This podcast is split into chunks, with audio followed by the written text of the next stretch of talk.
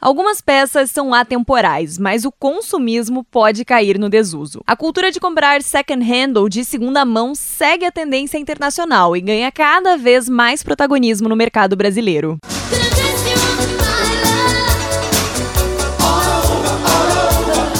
Eu sou Larissa Biscaia e ao longo das últimas três semanas o Band de Cidadania falou sobre sustentabilidade, o papel social da moda e sobre o crescimento do e-commerce no setor. Nesta semana, o maior brechó online do Brasil entra em pauta e sintetiza todos esses assuntos. Nossas convidadas são a CEO da Troc, Luana Toniolo, e a head de sustentabilidade da Arezo, Suelen Joner.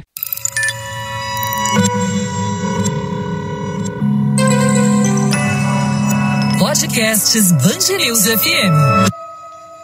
Luana, a nossa conversa começa com você. Hoje a Troc já é conhecida, mas como começou essa trajetória? Qual era o propósito inicial? Eu gosto de falar que a Troc, ela surge de uma transformação, primeiro, do CPF, né, da pessoa. Eu estava insatisfeita, queria, de alguma forma, poder agregar mais no mundo, saber que eu podia impactar muito mais através das minhas ações. Eu era advogada tributarista e resolvi fazer uma transformação de carreira mesmo. Recém sido aprovada no mestrado, morando já nos Estados Unidos para fazer esse mestrado. E daí eu me reinvento e começo a entender assim, como que eu poderia atuar num negócio novo, né, um negócio do futuro. Invariavelmente passaria por moda, porque eu sou uma pessoa apaixonada por moda, a moda sempre fez parte de mim, apesar de eu não atuar profissionalmente, a moda é forte para mim desde sempre. E eu vi na sustentabilidade uma tendência, e sempre foi falado sobre macro tendência, algo intangível, e a nossa vontade aqui foi materializar, então facilitar para que as pessoas conseguissem é, tornar muito mais objetiva aquilo que é abstrato, né? A sustentabilidade na moda. A gente já pensa em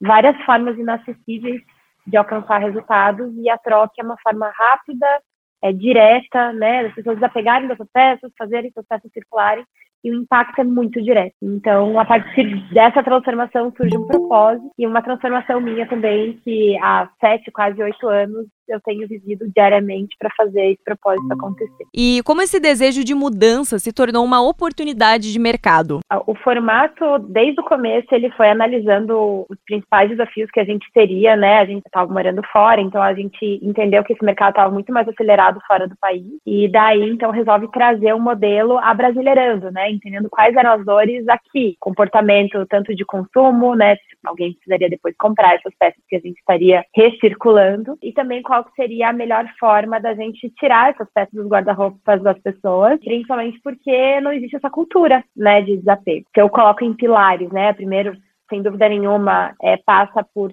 estudar muito, né, entender as pessoas, entender os principais desafios, com muita conversa, com muito grupo focal. Foi o ano inteiro de investimento conhecendo as pessoas, os principais desafios que a gente enfrentaria e modelando um negócio em cima desses desafios. Então, a gente veio para resolver um problema que é o acúmulo de roupas usadas, né? Acúmulo de roupas nos guarda-roupa. E não adiantaria a gente vir de uma premissa própria, apesar de a gente ter acabado de sair de cursos de, de empreendedorismo, de MBAs, não é bem por aí, né? É entender lá com a pessoa qual seria o maior desafio dela para desapegar e o maior desafio da pessoa para comprar, porque a gente não tem a cultura também da compra do second hand no nosso país. Então a gente precisaria entender quais são os desafios de uma cabeça, uma cabeça bem aberta, e foi isso que a gente fez ao modelar o nosso negócio. E daí a gente chega no modelo ideal da troca, que é prestar um serviço super completo para quem vai vender, a pessoa nem pensa, ela só separa as peças, a gente coleta na casa dela e faz um serviço completo de anúncio, né, que foi a, a primeira plataforma a fazer nesse formato de receber tudo de todos os tickets, né, naquele momento, lógico, com qualidade, marcas selecionadas, a gente recebe de todos os tickets. E daí, por outro lado, quem compra, a gente criou uma experiência inédita em brechó, né, é lógico, existem brechós incríveis que vêm fazendo um trabalho de décadas aí, que nos inspiram, inclusive, mas a gente criou um e-commerce robusto em que a pessoa recebe uma caixinha da troca, com papel de seda, com cheiro da troca, com a tag, tag de, de semente, né, plantável, todo um conceito de compra premium, mas comprando em brechó. Então, acho que, assim, esse, sem dúvida, foi o nosso diferencial, a gente olhar para a dor, entender as pessoas, entender um momento de cultura para então a gente servir justamente naquilo que faltava. E a comunicação da troca foi determinante a gente agir como a gente age até hoje, sem extremismo, aprendendo, mostrando a vulnerabilidade que todo mundo está aprendendo, todo mundo aqui está entendendo um pouco mais esse mercado, como que ele vai evoluir, é, mostrar a fragilidade para o nosso cliente. Uma vez olha, realmente eu nunca imaginei que um couro X poderia estar desse jeito, então aprendi com você, então vem cá que eu vou te atender da melhor forma. E a cultura customer centric, né? Acho que tudo que eu falo leva para a cultura customer centric que a gente é e faz com que a gente tenha notas tão expressivas hoje no Reclame Aqui, NPS, né? Tão expressivas. Você comentou que o second hand, o consumo da peça de segunda mão, já é tendência no exterior. Mas você percebe algum tipo de preconceito com a modalidade aqui no Brasil? Sem dúvida, e esse é o nosso maior desafio até então, né? Brechó, ele era visto como uma questão de necessidade e ali era baratinho, né? Então eu vou comprar roupa no brechó porque eu não posso comprar uma peça de primeira mão. E a cultura do Brasil é essa, né? É a necessidade. Lógico que isso vem mudando numa velocidade muito grande nos últimos cinco anos. E isso também torna, faz uma aceleração do second hand, como reposiciona o second hand, sem dúvida nenhuma, aqui dentro do Brasil. Quando a gente começa a colocar o second hand como uma questão de oportunidade, seja de uma ação muito mais consciente, né? Uma prática muito mais sustentável ao longo dos anos. E também é, oportunidade de preço, né? Não necessariamente necessariamente você vai comprar uma peça de 5, 10, 15 reais, que muitas vezes foi refúgio de alguém, está furada, às vezes é, é motivo assim de uma peça de não tão boa qualidade que foi recuperada. Historicamente a gente vê isso em brechó e a gente passa a ver peças de qualidade. Afinal, né, faço até uma provocação para você, Larissa. Tenho certeza que se eu for na sua casa, abrir seu guarda-roupa, eu tiro pelo menos 10 peças que estão em perfeita qualidade e que você não está usando. Neste momento, eu estava com o microfone fechado para deixar a Luana falar, mas ela me viu dizendo, só? E daí você me olha e fala, só?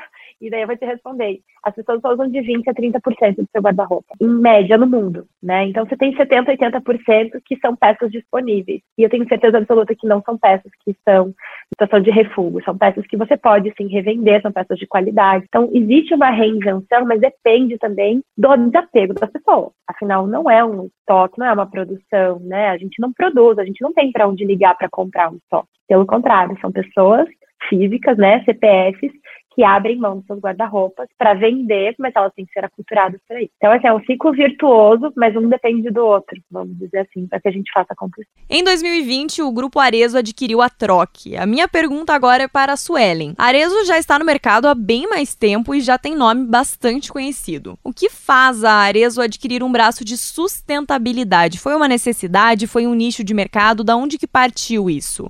A Arezo Co, ela tem uma estratégia né, de sustentabilidade desde 2019, né, que está dividida em três grandes pilares, que é produção responsável, meio ambiente saudável, pessoas empoderadas. Então, a gente entendeu, né, acho que a Arezinco entendeu a troque como sendo esse braço do pilar né, meio ambiente saudável e como grande oportunidade, né, de fazer acontecer a economia circular e aprender a troque, né, porque a troque, acho que ela tem muito a ensinar o grupo inteiro, né, não foi uma necessidade, foi uma aposta pra, por acreditar mesmo que esse negócio é um negócio do futuro, que está alinhado à nossa estratégia, que está alinhado aos nossos valores valores, alinhado àquilo que a gente acredita como agenda ESG. Todos os dias a gente aprende muito com a Troque, né? Seja através do serviço, seja na forma como ela se relaciona com os clientes, né? Seja através da redução dos impactos, né? Porque agora com a Troque servindo, prestando serviço para as marcas do grupo, a gente entende, a gente começa a enxergar a quantidade, né, de impacto negativo que a gente deixa de gerar quando a gente aumenta o ciclo de vida do produto da nossa cliente também, né? Então a gente está aprendendo com esse processo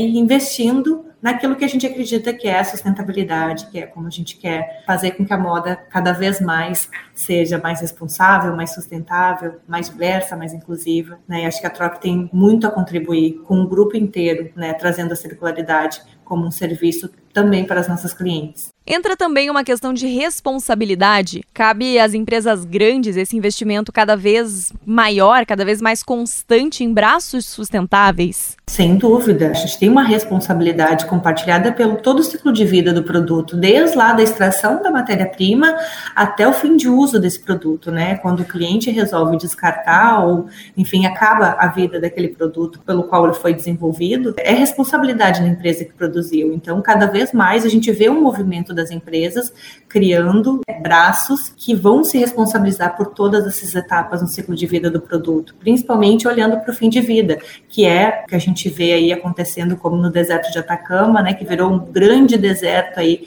de descarte da moda. A gente não quer que esse tipo de coisa aconteça, então, para que isso não aconteça, de fato, as empresas precisam desenvolver ações que vão garantir esse fim de vida de uma forma sustentável. E Suelen, o objetivo de uma empresa é gerar renda, é ter lucro, é movimentar a economia. É possível, dá para trabalhar com sustentabilidade e ainda ter um lucro significativo? Qual que é a sua leitura sobre isso? Uma leitura muito simples, Larissa. Não existe lucro sem sustentabilidade mais. Talvez lá no passado, quando a, gente, a sustentabilidade estava muito vinculada né, à compliance, né, essa era a visão, custo de ser sustentável.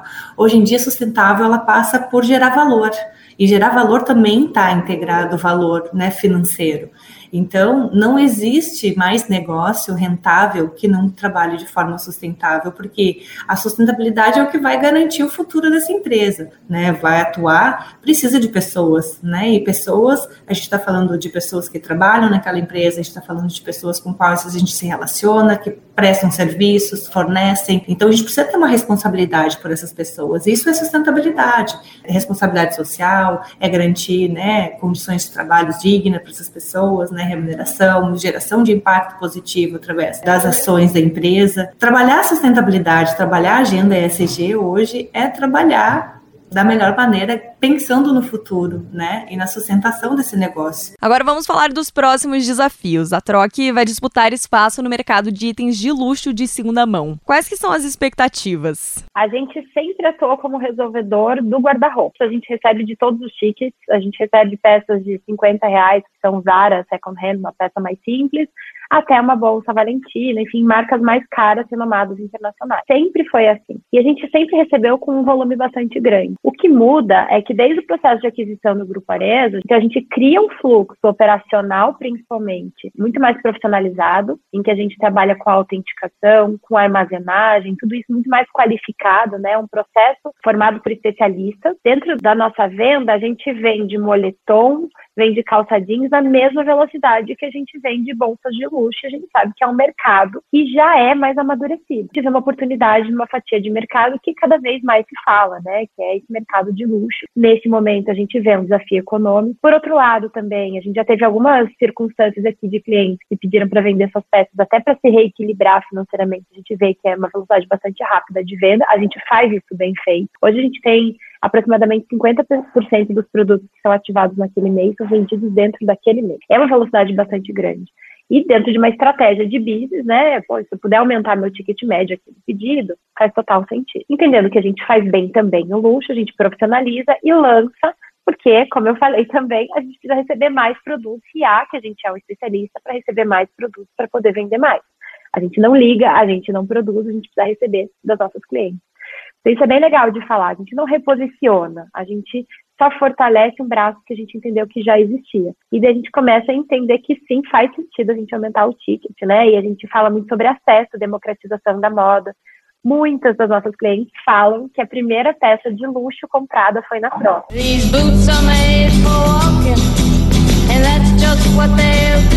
Este foi o último episódio da série especial de julho do podcast Band Cidadania. No mês que vem, nós vamos falar sobre hábitos e comportamentos. Para não perder nenhum episódio, não esqueça de ativar as notificações e avaliar o podcast. Eu te espero lá.